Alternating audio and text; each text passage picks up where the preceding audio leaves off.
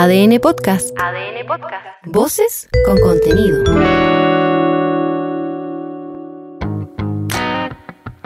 Hola, soy Leo Honores y te invito a hacer una pausa necesaria para conocer los temas que están marcando la agenda hoy. Se convirtió en meme. ¿Tú has preguntado a Pancho sobre esta, esta situación? Se viralizó. Años atrás era el retrucador más rápido de la política chilena. Y parece que el título lo sigue teniendo. Pancho, ¿por qué estás tan flaco? ¿Acaso ya no te gustan las hamburguesas?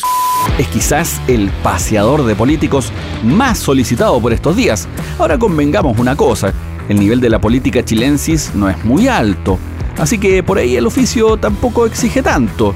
Digo, pillar a algún parlamentario pasando gato por liebre, equivocándose, es un hábito ya cotidiano.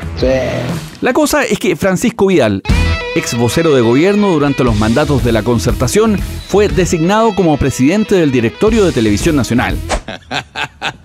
Vos eres un payaso. ¡Esto es en serio! No es una pega simple. De partida el canal anda malena en cuanto al rating. Como la callampa. Ni hablar del presupuesto. Y peor aún, con un cuestionamiento sobre el rol de la televisión pública. Este último punto es súper interesante, sobre todo en la copia feliz del Edén. ¿Qué se espera de un medio de comunicación público? ¿Cuál es su rol? En fin, dejando todas esas disquisiciones a un lado, esto dijo la ministra vocera, Camila Vallejo. Francisco Vidal ha tenido una larga trayectoria en el ámbito público, académico eh, y también obviamente en distintos ámbitos del Estado y el mundo privado. Participó, ¿cierto?, como subsecretario de Desarrollo Regional, fue eh, ministro de esta cartera del Ministerio de Secretaría General eh, de Gobierno, también en Defensa, el Ministerio del Interior. Vidal, tiempo atrás, por el 2006, estuvo en el directorio de TVN durante el gobierno de Michelle Bachelet. Michelle. Pero no solo eso, sino que también ha sido ministro de Defensa, de Interior, vocero de gobierno y director del Banco Estado. Me dicen el mentolatum. Sirvo para todo. Un verdadero mentolatum. Un chimichurri que sirve para todo. ¿Cuál será el secreto para ser tan funcional? Esa técnica de caer de pie siempre es un talento envidiable. ¿Cómo lo envidio, weón? ¿Es o no un premio al cargo? Respondió el aludido. Así que para esos muchachos de derecha que creen que es premio se equivocan. Dije que sí antes de saber si ganábamos o perdíamos el domingo. No saco la cálculo, aquí el problema es cómo avanzas en tus ideas. Así que buenas noches a esos parlamentarios de derecha. En cualquier caso, el detalle es que un medio público apunta a eso, a la comunidad, a la población general del país. Obedece a ese mandato, es lo esperable, más allá del gobierno de turno. Yo a lo quiero mucho, güey. En el capítulo anterior te contaba del reconocimiento que hizo The Economist a la copia feliz del Edén, ubicando al país en el séptimo lugar de su ranking de las economías que mejor han enfrentado el chaparrón del último tiempo. Esta buena performance la contrastamos con el informe de política monetaria del Banco Central. Acá podemos resumir que estamos parejitos. Ni fi ni fa. La economía no creció, pero tampoco cayó este 2023. Aquí aplicamos la frase de elaboración propia, lo que no es tan malo es casi bueno. Bien. Y es que sí, después de los efectos de la pandemia, mantenerse a flote es bastante. Y una vez que se cae, lo único que te queda es crecer. Eso podría ocurrir el próximo año en un rango entre 1,25 y 2,25%. No es mucho, es un margen más bien discreto, pero algo es mejor que nada, o cero en este caso. Todo esto se logró con el apriete que hizo el Banco Central. Esta es su presidenta, Rosana Costa. En este proceso lo que nuestra economía ha estado haciendo es recuperar los balances económicos. Recuperar los balances económicos pasaban, por lo tanto, por reducir este desbalance y eso significa ajustar la economía. Haber ajustado la economía contribuyó porque corrige desequilibrios, nos lleva hoy día a una situación de una economía que prácticamente no tiene brechas y por lo tanto de aquí en adelante está iniciando un proceso de caminar hacia un crecimiento tendencial. Es una economía que está recuperándose, que está saliendo de ese proceso de rebalanceo su economía.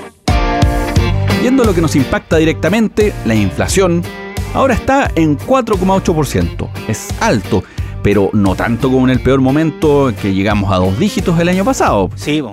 La expectativa es que esté de regreso el rango ideal de 3%. Eso podría ocurrir durante el segundo semestre del 2024.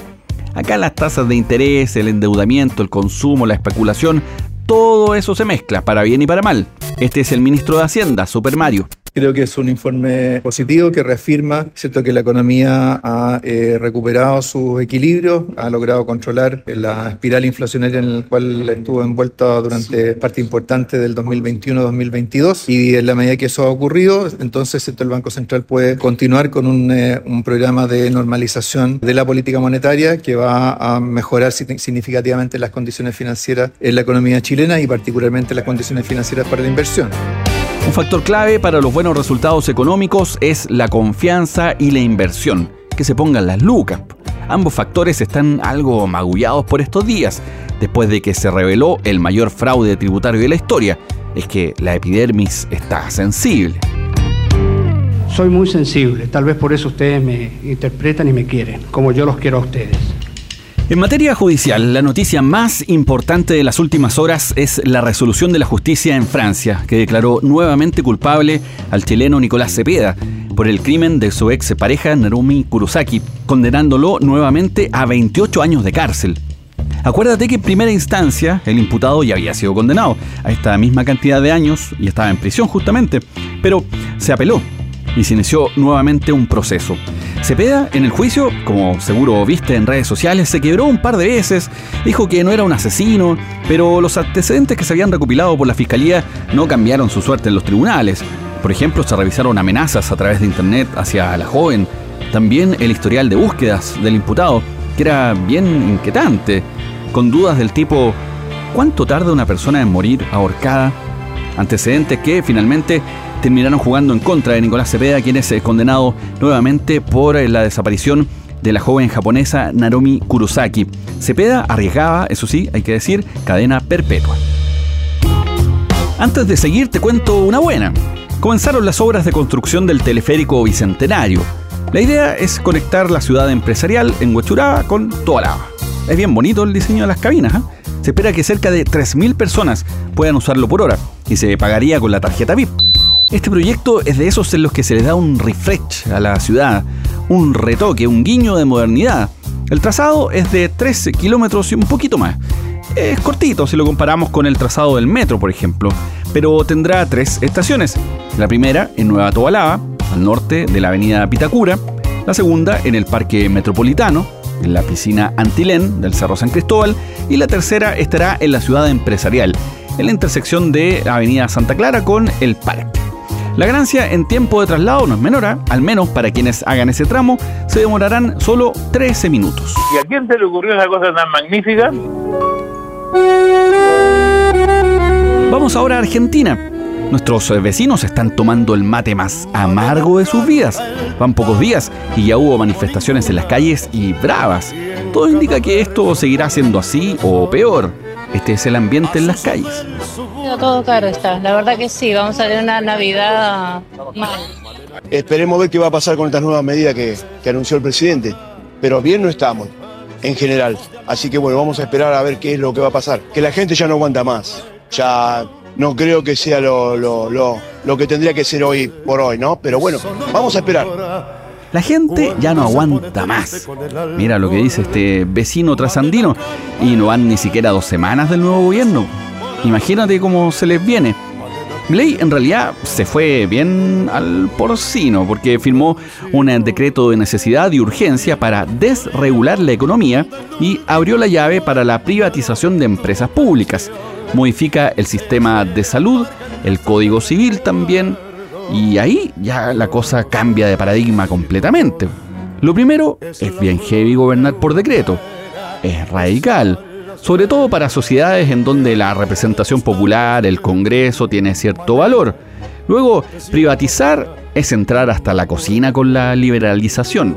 El chascón presidente dijo que tiene la fórmula del éxito. Después de décadas de fracasos, empobrecimiento, decadencia y anomia, hoy comenzamos formalmente el camino de la reconstrucción. Desde que asumimos hace tan solo ocho días hábiles, hemos estado enfocados en intentar contener la enorme crisis que heredamos. Para eso, diseñamos un plan de estabilización de shock que comprende un programa de ajuste fiscal, una política cambiaria que sinceró el tipo de cambio al valor de mercado y una política monetaria que incluye el saneamiento del Banco Central. Estamos haciendo nuestro máximo esfuerzo para intentar disminuir los efectos trágicos de lo que puede ser la peor crisis de nuestra historia.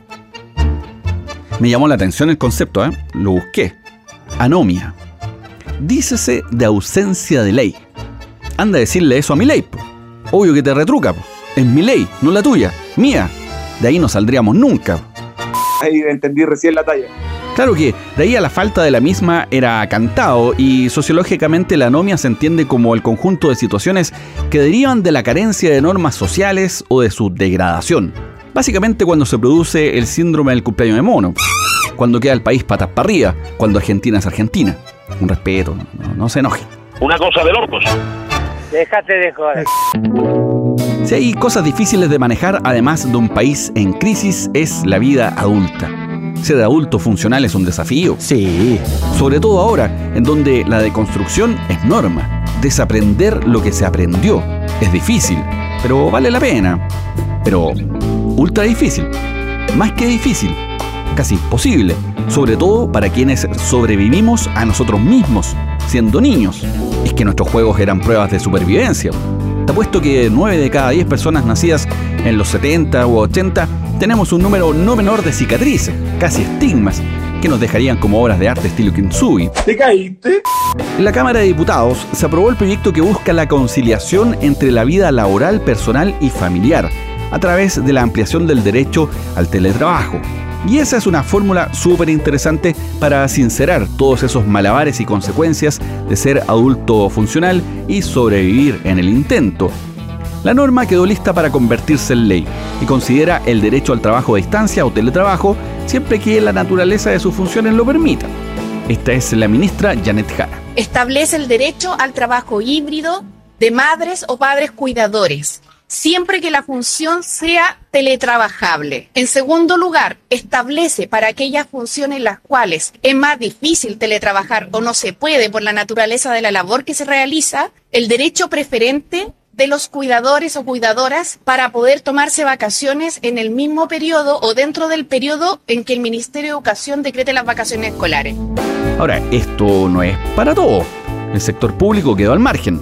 Escucha al diputado de Renovación Nacional, Frank Sauer. Para nosotros es un buen proyecto que va a permitir más libertad eh, para las personas, poder conciliar la vida familiar eh, con el trabajo, pero claro, nos quedamos con un sabor amargo porque esto beneficia solo a las personas de, del sector privado y quedan fuera, ¿cierto?, de este beneficio las mujeres del sector público y ahí hubo toda una controversia respecto de cómo las podíamos incluir. La norma beneficiaría a los trabajadores que tengan el cuidado personal de un niño o niña menor de 14 años o que tengan a su cargo el cuidado de una persona con discapacidad o en situación de dependencia severa o moderada, no importando la edad de quien se cuida.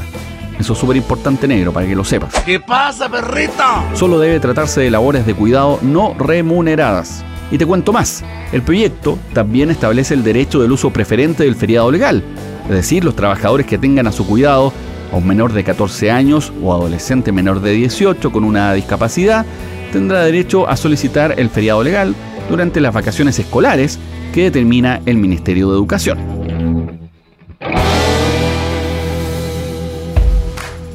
Dicho lo anterior, nos sumimos en la locura de fin de año. Comenzamos a correr, a estresarnos, después a desestresarnos, a hacer mandas, a decretar, a alinear chakras.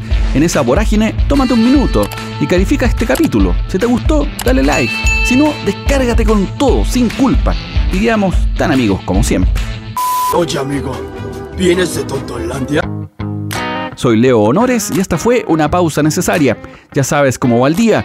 Comparte este capítulo o escucha los anteriores en adn.cl, sección podcast, en podiumpodcast.com o donde escuches tus podcasts.